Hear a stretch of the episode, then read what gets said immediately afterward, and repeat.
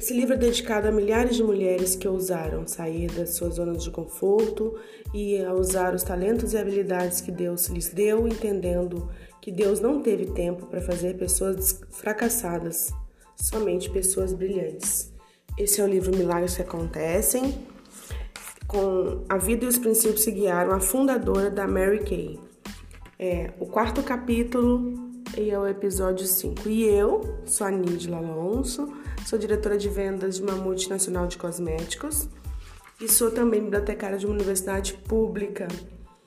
Eu acredito muito nisso, no conhecimento, da gente buscar informações que já existem, livros com exemplos e histórias, para que nós possamos então caminhar com passos mais firmes, usando o conhecimento para agregar nas nossas percepções, na intuição e naquilo que a gente acredita ser ideal para a nossa vida.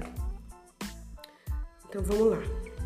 A primeira sede da Mary Kay Cosméticos era uma loja de 50 metros quadrados num parque, um complexo bancário e de escritórios em Dallas.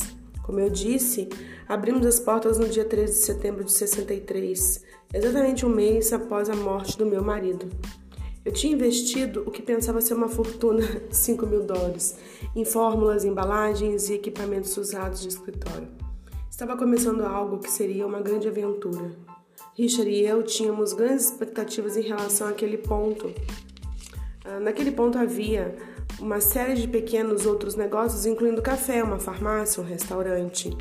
Nosso negócio ficava num shopping que atendia 5 mil mulheres que trabalhavam naquele complexo. Estávamos certos de que captaríamos muitos clientes nesse mercado.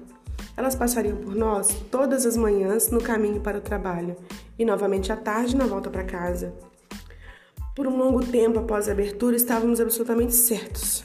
De manhã elas passavam correndo para chegar no horário ao trabalho e à tarde correndo ansiosas para chegar em casa. Nossa única vantagem é que elas faziam um intervalo para o café duas vezes ao dia. Logo, nós aprendemos a fazer o facial, né, aquela sessão rapidinha, mais rápido do que vocês podem imaginar. Aprendemos até a fazer com que a máscara secasse rapidamente usando um ventilador. Mas, como eu disse, estávamos cheios de esperança e honestamente sabíamos antecipadamente que não seria fácil fazer com que as mulheres parassem para conhecer nossa linha de cosméticos. As mulheres sempre diziam: Eu uso a máscara X há anos e estou perfeitamente satisfeita. Precisávamos de algo para atrair clientes e pensei em oferecer perucas.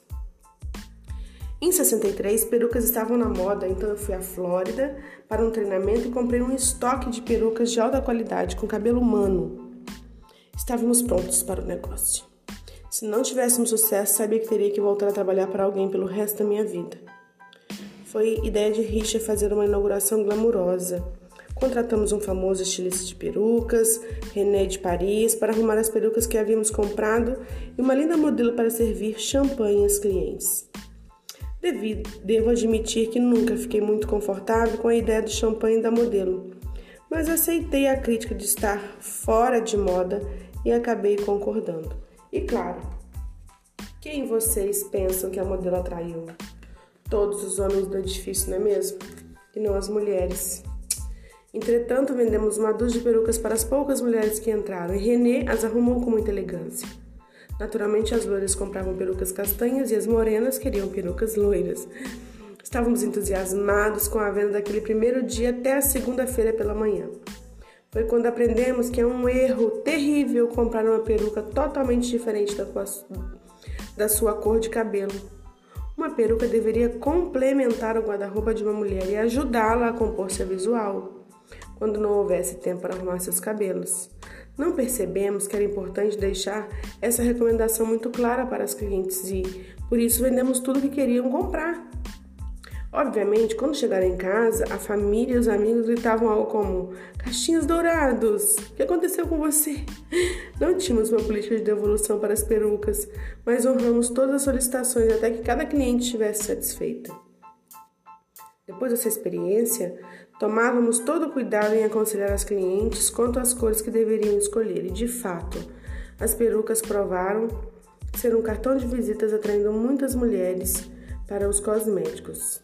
As nossas consultoras levavam as perucas para sessões de cuidados com a pele, mas como nosso foco principal era o cuidado com a pele, as perucas só apareciam quando a sessão terminava. Levar perucas para sessões acarretava todo tipo de problema. Primeiro, uma peruca arrumada para uma pessoa ficava totalmente inadequada para outra. Então as consultoras tinham que levar várias perucas para onde fossem. E se não fossem manuseados com cuidado, o penteado podia ser facilmente desmanchado. Por fim, as perucas tomavam muito espaço na nossa loja. Nós as penteávamos e guardávamos atrás da loja, portanto, aquele espaço ficava lotado de secadores e bobs. Parte da frente estava sempre bem decorada para receber os clientes, mas a parafernália das perucas a fazia com que não tivéssemos espaço para estocar os cosméticos na parte de trás. Finalmente, fomos forçados a alugar um espaço extra para o estoque, nos porões do edifício problemas tinham simplesmente começado, pois para chegar à área de estoque era preciso sair do shopping, andar meio quarteirão, descer longas escadas e andar mais alguns metros. Correspondia a uma boa corrida de dois quarteirões. Richard lidava com as finanças, mas tinha a tarefa de ir aos estoques e recolher os pedidos. Sempre insistia para que Richard se tivesse como um homem de negócios. Se vestisse, não mesmo, ainda que parecesse um adolescente. Assim que ele fazia uma venda, aceitava o pedido dizendo: Sim, madame, voltarei num instante. Então ele voava as escadas, tirava seu paletó, enquanto corria chegava ao estoque já sem a sua roupa de executivo. Assim que o pedido estava recolhido, vestia novamente o paletó e a gravata, endireitava os ombros, corria de volta para a loja e entregava ao cliente com toda a dignidade. Mas não havia dúvida de que ele estava se matando para cima e para baixo naquelas escadas. E como os negócios cresciam, suas tarefas administrativas cresciam também. Ele foi salvo quando meu filho mais velho, Ben, juntou-se a nós. Ben trabalhava no estoque, então nós simplesmente telefonávamos para fazer os pedidos. Já no início de 1965, Richard declarou: Chega de perucas. Temos que nos livrar delas. Tá ficando ridículo. Calculamos que levava oito horas para uma consultora vender uma peruca. Primeiro ela tinha que trazer a cliente para experimentar e vender a peruca. Depois, uma segunda vez, para retirar o produto final. Consumia tempo de todo mundo. Retirar as perucas da nossa linha foi uma excelente decisão. As consultoras de beleza voltaram para os produtos de cuidados com a pele e as vendas aumentaram muito já no mês seguinte. Éramos então uma companhia familiar e logo minha filha Marilyn também se juntou a nós. Quando nosso negócio tinha apenas dois meses, visitei minha filha em Houston e dei a ela uma frasqueira com nossos produtos. Nenhum manual de orientação, imagine só, apenas um kit de beleza. Faça alguma coisa com isto, disse a ela. Claro, Marilyn usava os produtos havia anos e não era necessário falar nada a ela. Além de cuidar de suas crianças, Marilyn tornou-se uma das nossas primeiras diretoras de vendas. Minhas primeiras consultoras de beleza independente Todas as nove juntaram-se a nós porque eram amigas e confiavam quando dizíamos que íamos iniciar um negócio. Havia outras pessoas de vendas, talvez até mais experientes profissionalmente, e gostariam de ser recrutadas, mas tinham tomado a firme decisão de não tirar ninguém de outra empresa de vendas.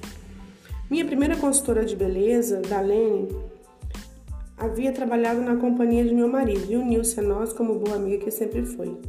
Hoje, Dalene é uma de nossas diretoras nacionais de vendas e seus ganhos superam até os seus próprios sonhos mais ousados. Ela se tornou a primeira milionária na Mary Kay. Essa é uma honra conquistada quando uma diretora nacional independente ganha mais de 1 milhão e 500 mil dólares em bônus. Até hoje, temos 77 milionários na Mary Kay. 27 já são multimilionárias. Nada mal para uma operação que começou com uma oração e uma esperança. Algumas das primeiras consultoras haviam escolhido ficar conosco temporariamente. Eu estava tão entusiasmada que elas não puderam dizer não. Outras pessoas disseram não e ficaram apenas assistindo e esperando que falíssemos. Com o que se sabe hoje, você poderia dizer que elas estavam cometendo um erro, mas naquela época realmente parecia que não sabíamos o que estávamos fazendo.